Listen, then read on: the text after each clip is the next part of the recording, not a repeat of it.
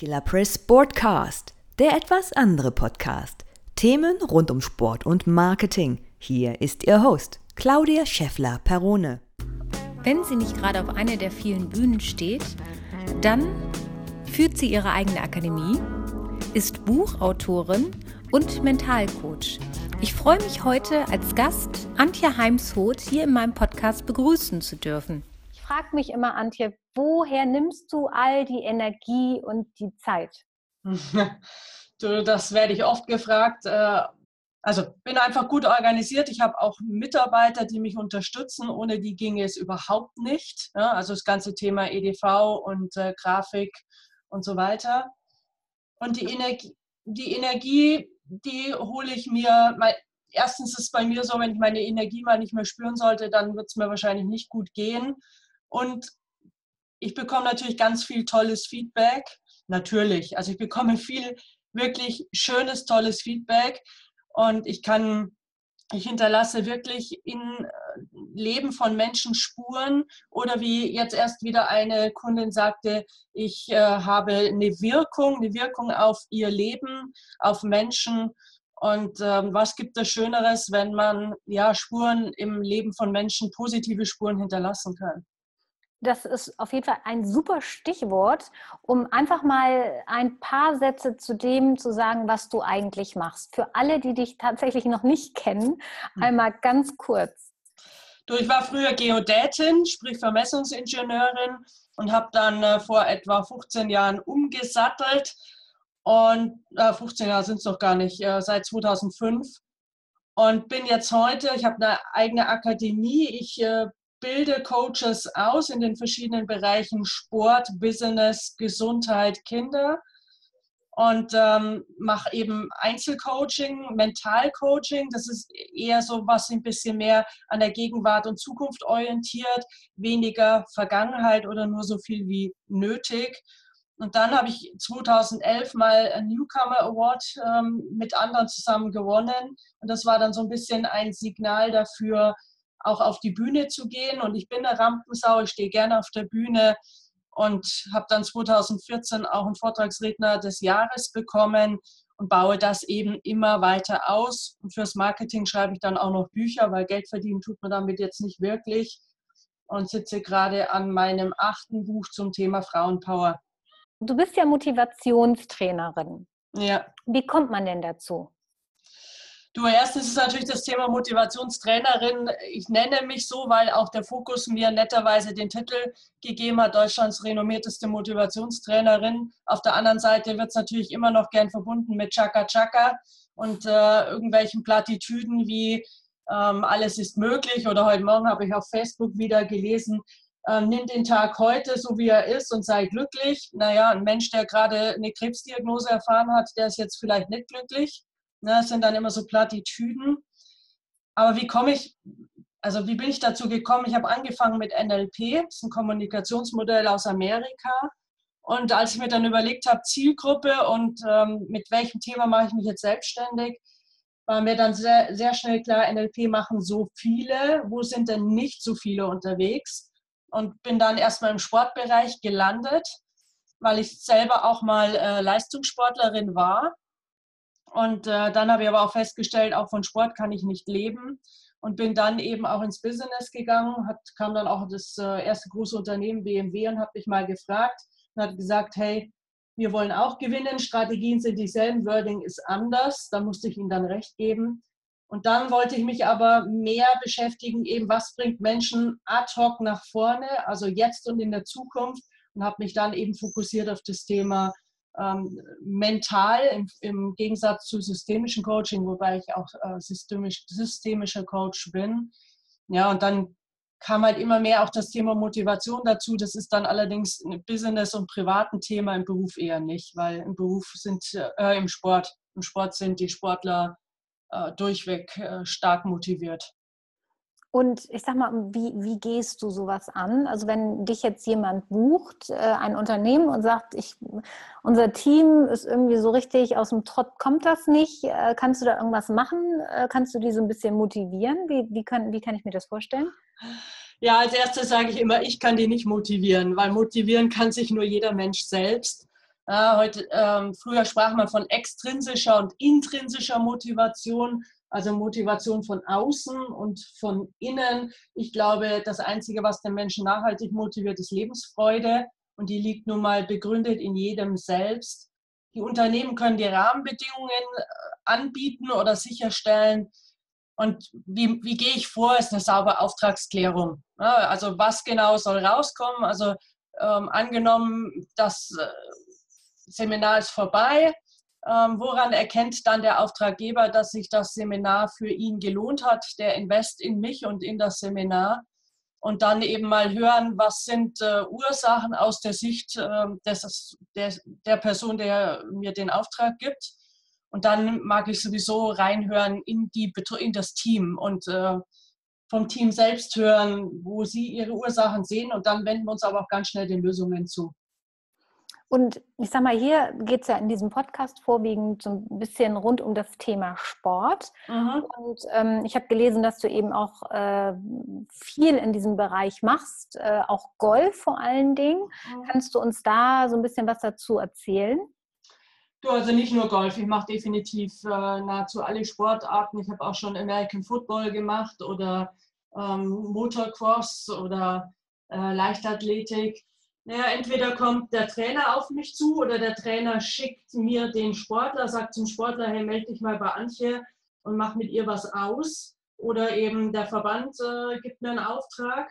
Und dann geht es erstmal darum zu klären, was ist das Anliegen und das kann sehr vielfältig sein. Also es geht selten um Motivation, weil wie gesagt, Sportler sind in aller Regel sehr motiviert sondern es geht eben um den Umgang mit Lampenfieber, Versagensangst, was ja ganz, ganz viele Menschen, Sportler quält. Ich würde fast sagen, es ist ein Sportfeind Nummer eins des Sportlers.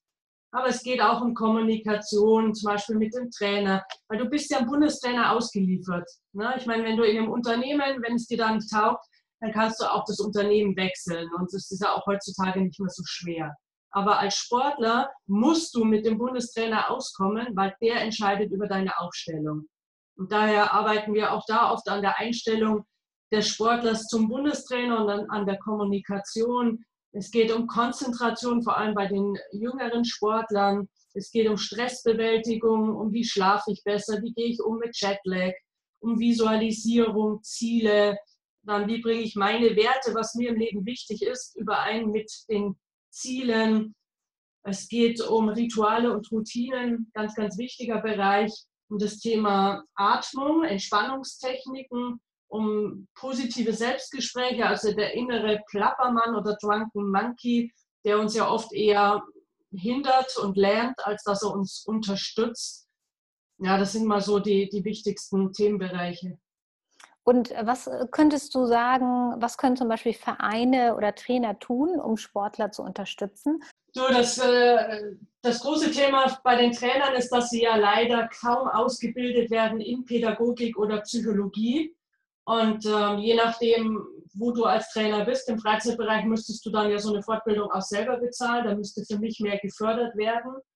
Und äh, im, im bei Bundestrainern, klar, die können dann auch mal zwischen der Saison in eine Fortbildung gehen und doch wird da mehr oder weniger ähm, gemacht an der Stelle. Also Im Ausland wird da wesentlich mehr gemacht. Ich arbeite ja auch in Ländern wie Schweiz, Österreich und Frankreich. Ähm, was können Trainer tun, ist zum Beispiel positive Sprache. Auf die positive Sprache achten, dem Sportler sagen, was er tun soll und nicht, was er nicht tun soll. Also zum Beispiel im Reitsport zieh die Schultern nicht hoch. Ja, hm, was soll ich denn stattdessen tun? Und das ist schon sehr ausgeprägt, dass wir oftmals die Dinge so formulieren, wie wir sie nicht sehen wollen, statt wie wir sie sehen wollen. Also das ist mal ein wichtiger Punkt. Ein anderer Punkt ist ähm, das ganze Thema Selbstvertrauen. Wenn ein Sportler immer und immer wieder nur hört, was er noch nicht richtig macht, wo Defizite sind, und mein Sport heißt ja, dass wir bis zum Ende der Sportlerkarriere immer dazulernen dürfen und müssen. Aber umso wichtiger ist es für die Psyche, dass wir auch darüber reden, wo haben wir Fortschritte gemacht, wo sind unsere Stärken, wo leben wir sie aus, wo zeigen wir sie schon super, wo rufen wir sie schon wirklich gut ab. Also ich würde sagen, immer, es muss immer mehr Rückmeldung kommen über die Stärken als über die Schwächen. Weil du musst dir das so vorstellen, die Stärken, das Bewusstsein um unsere Stärken ist das Betonfundament in unserem Lebenshaus, äh, unseres, unseres Lebenshauses. Und wenn das Betonfundament nicht stabil ist, wenn du jetzt ein Haus baust, du stellst es auf die Wiese, dann kommt der erste Sturm, was, was passiert? Das Haus fällt um. Ja? Und wenn das Haus aber auf einem stabilen Betonfundament steht, dann muss schon ganz, dann muss ein Wirbelsturm kommen oder ein Tornado, dass das Haus umfällt. Aber viele Menschen stehen im übertragenen Sinne auf der Wiese und nicht auf dem Betonfundament.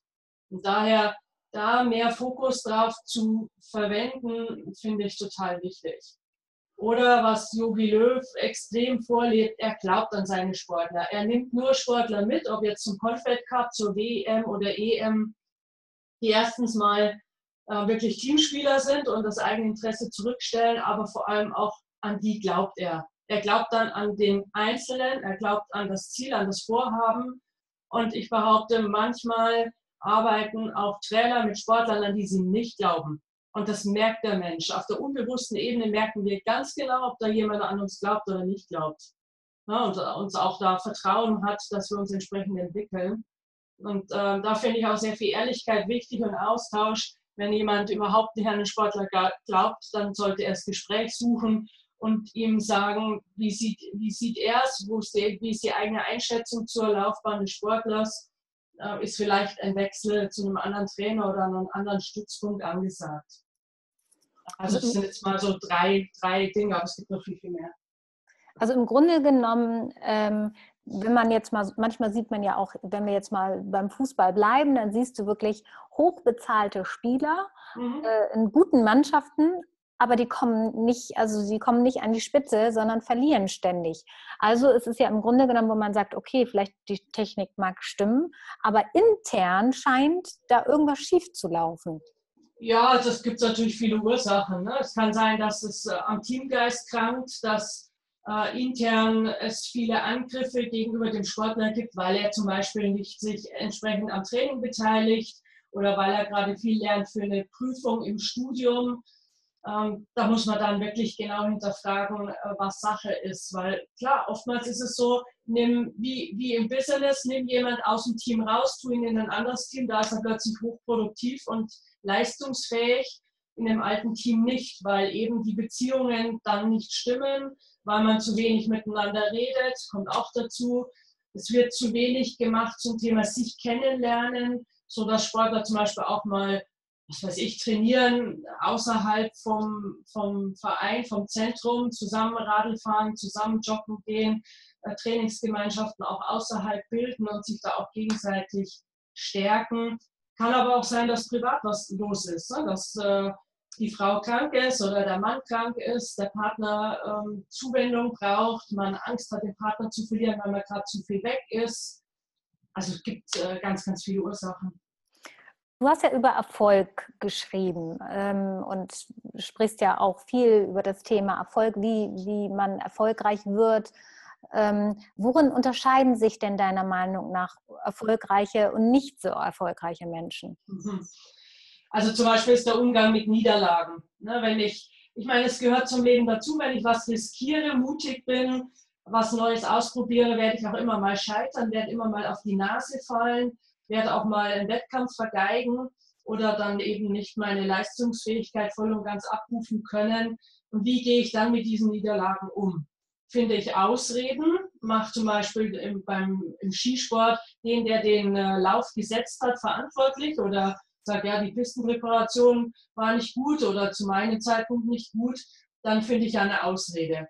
Und aus Ausreden lernen wir jetzt eher nicht sondern dann das saubere Analysieren, was an sich im Sport schon gemacht wird, dass man sauber für sich rausarbeitet, woran hat es gelegen, dass ich heute nicht das Ergebnis erreicht habe, was ich mir vorgestellt habe. Plus bitte auch in der Analyse immer dran denken, herausarbeiten, was ist mir gelungen, wo äh, waren Aspekte nach dem Motto mehr davon, auch in den nächsten Wettkämpfen. Und dann daraus wirklich Trainingserfahrungen, abzu, äh, Trainingsaufgaben abzuleiten und dann das Ganze wieder in der Vergangenheit zu lassen. Aber ganz viele schauen ja dann weiterhin in den Rückspiegel beim Autofahren statt durch die Frontscheibe. Nur wenn wir ständig in den Rückspiegel schauen, dann bauen wir halt weitere Unfälle.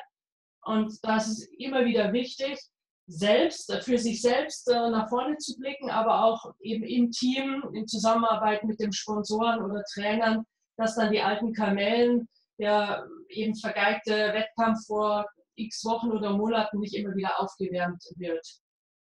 Bist du denn der Meinung, dass man Erfolg lernen kann? Und für mich ist Erfolg nicht immer per se nur Schleifen, Siege, Pokale und Geld, sondern ich sehe ja Sport immer als eine langfristige Entwicklung. Und da macht man auch mal einen Schritt zurück oder da geht es mal für den einen langsamer und dann wieder schneller. Also erstens muss man definieren, was ist Erfolg? Und dann gibt es ganz viele Erfolgsfaktoren, an denen wir sozusagen arbeiten können. Und ähm, ich, man kann nicht sprechen von dem Erfolg, den kann ich lernen, sondern ich darf arbeiten an den vielen Aspekten, die auf den Erfolg einwirken, sodass ich langfristig meine Ziele erreiche. Erfolg ist ja auch, Probleme zu lösen und Ziele zu erreichen.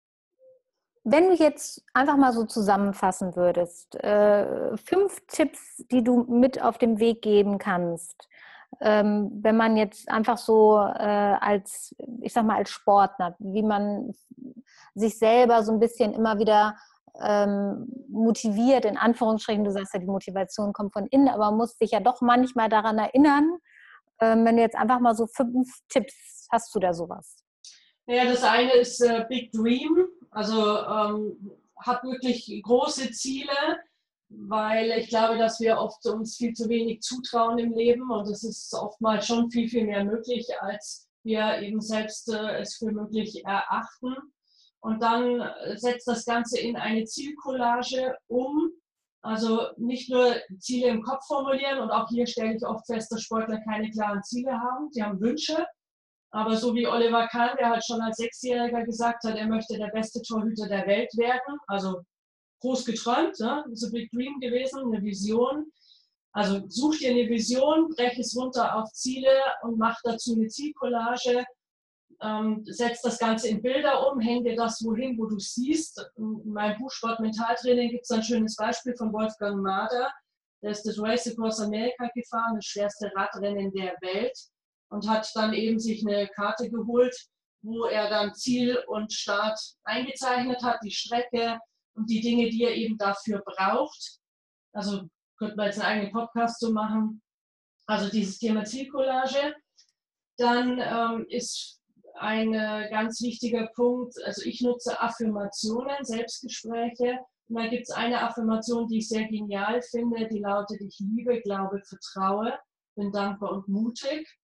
Was heißt das? Ich liebe mich selbst, weil wenn ich mich nicht liebe, wer dann? Also auch diese Selbstakzeptanz, Selbstliebe.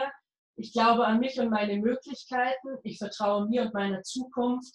Ich bin dankbar, dass ich, ja, wir leben hier im Paradies in Deutschland oder im deutschsprachigen Raum dass ich gesund bin, dass ich den Sport machen kann. Und ich bin mutig, weil ja, es braucht immer wieder Mut, auch in den Wettkampf zu gehen und unter Beobachtung Leistung zu zeigen. Und den Satz kann man immer noch beliebig abwandeln und mitarbeiten. Also das wären mal ganz wichtige Aspekte. Dann such dir, such dir Förderer und Unterstützer, weil ohne die geht es nicht. Also such dir Menschen, die dich die sagen, ey, du bist super, toller Sportler, du machst es als Förderer und Unterstützer, die dich, ähm, die sagen, du bist okay, nur an der Stelle schau mal hin, ähm, da musst du noch dich, da musst härter trainieren oder die dann dich schon mal ein bisschen pieksen, aber immer auf der Basis von, du bist okay, so wie du bist und nicht, du bist nur okay, wenn du folgende Leistung zeigst. Na, das ist ganz, ganz wichtig. Also das Thema Umfeldmanagement, mit wem rede ich auch die letzten Stunden vor dem Wettkampf, also die letzten Tage auch vor dem Wettkampf, da hat Britta, Britta Heidemann mal so schön gesagt, dass sie eben sich ganz gezielt Menschen besucht hat und Menschen, die ihr irgendwie noch Negatives äh, nachzutragen hätten können, hat sie, mit denen hat sie überhaupt keinen Kontakt mehr gehabt. Und ja, such dir im Sport schon Rituale, Routinen, weil Rituale geben Sicherheit. Ähm, da gibt es auch eine Menge Beispiele. Ja, das ist ja super. Ich meine, das ist ja schon mal, schon mal ganz viel. Da können, ich sag mal, einige nicht nur Sportler, sondern auch äh, Unternehmer sich ein paar Tipps rausholen, weil ich sag mal, das gilt ja wirklich für alle, sich Ziele setzen, äh, ja. groß denken und ähm, sich von der Negativität vieler Menschen einfach mal fernhalten. Genau, ganz genau. Das ist im Sport halt schon auch ganz wichtig, weil Da wollen ja auch dann oftmals ganz viele Schlauberger mitreden. Ähm, gerade bei den Olympischen Spielen sieht man es ein bisschen bei den Funktionären, die während dem Training nie dabei waren und dann plötzlich auf den Olympischen Spielen da den Sportlern reinreden. Und da muss man halt sich klar abgrenzen und ähm, auch schauen, wen nimmt man zum Beispiel mit auf den Wettkampf. Tut mir der Mensch, der da mitfährt, überhaupt gut? Dem auch klare Anweisungen zu geben, was kann er tun, was darf er auf keinen Fall tun oder sagen. Ähm, da müssen wir einfach auch noch mehr miteinander reden und uns austauschen. Sag mal, du hast ja auch ganz viele Bücher geschrieben, wie du anfangs äh, schon gesagt hast. Was würdest du denn sagen, welches Buch liegt dir am, am, besonders am Herzen? Oder ist das immer so, dass du eigentlich immer das neueste Buch, ähm, dass du da eben dann wieder deine, deine ganze Leidenschaft reinsteckst und es ist immer so dein, dein neues Baby? Oder wie, wie können wir uns das vorstellen? Ja, das hast du schon richtig formuliert. Also an dem Buch, wo ich sitze, das ist dann immer mein Baby da laufe ich ja auch durch den Alltag und denke immer wieder drüber nach, habe so ein bisschen auch eine Brille auf, sehe auch entsprechende Themen dann eben eher, die in das Buch sollen oder passen. Aber sagen wir mal, ist schon das, das Buch Chefsache Kopf, was jetzt gerade überarbeitet wird und dann mit dem neuen Titel Kopf gewinnt, Ende des Jahres erscheint. Das ist äh, ein super Buch, wird auch eben super angenommen, war nach einem Jahr schon äh, sozusagen wegverkauft.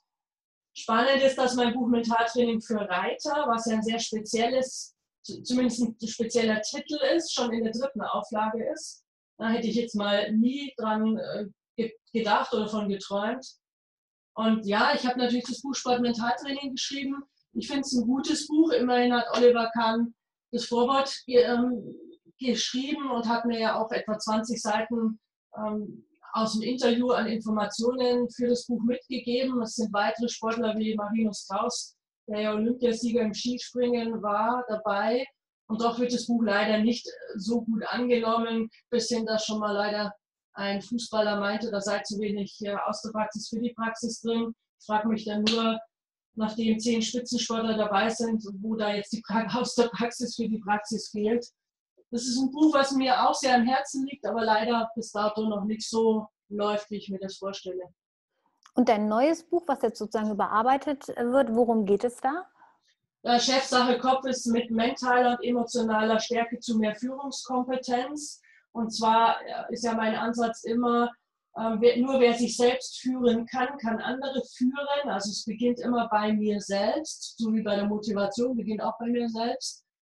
Ähm, und da geht es eben auch im Prinzip all die Themen, die ich jetzt schon zum Teil in dem Podcast angesprochen habe, werden dort fürs Business auch nochmal aufgegriffen. Themen eben wie Visualisierung, wie Umgang mit Emotionen, das ganze Thema Neuroplastizität, Gedankenhygiene, Umfeldmanagement, Umgang mit äh, Verlieren und Niederlagen und so weiter. Und sind eben auch Interviews drin.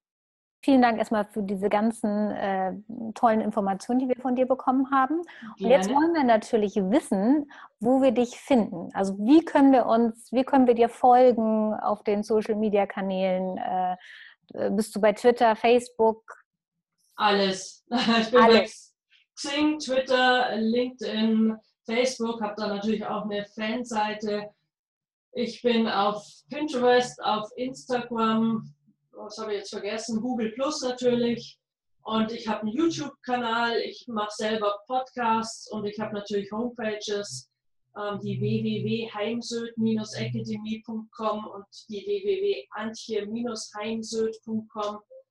Ähm, also und eben meine Bücher und Hörbücher. Gut, dann wissen wir, dann gehen wir auf deine Homepage und da finden wir dann alle deine Social Media Kanäle, wo wir dir ja. dann direkt folgen können und deine News ähm, sozusagen sofort bekommen. Genau, ich freue mich natürlich auch über Einträge in Newsletter. Das gibt es so einmal im Monat. Manchmal gibt es auch ein Infoletter als äh, Information über neuen Blogartikel. Ja. Perfekt. Ja, dann äh, vielen Dank äh, für das nette Gespräch und äh, auf ganz bald. Ja, ich sage danke dir für dein Vertrauen und dein Interesse. Hat euch der Podcast gefallen? Dann gerne abonnieren, bewerten und kommentieren. Auf unserer Website killer-press.com könnt ihr euch für den Newsletter eintragen und kostenlose Tipps und Tricks zum Download erhalten. Folgt uns auch gerne auf Twitter killer-press. So, das war's für heute.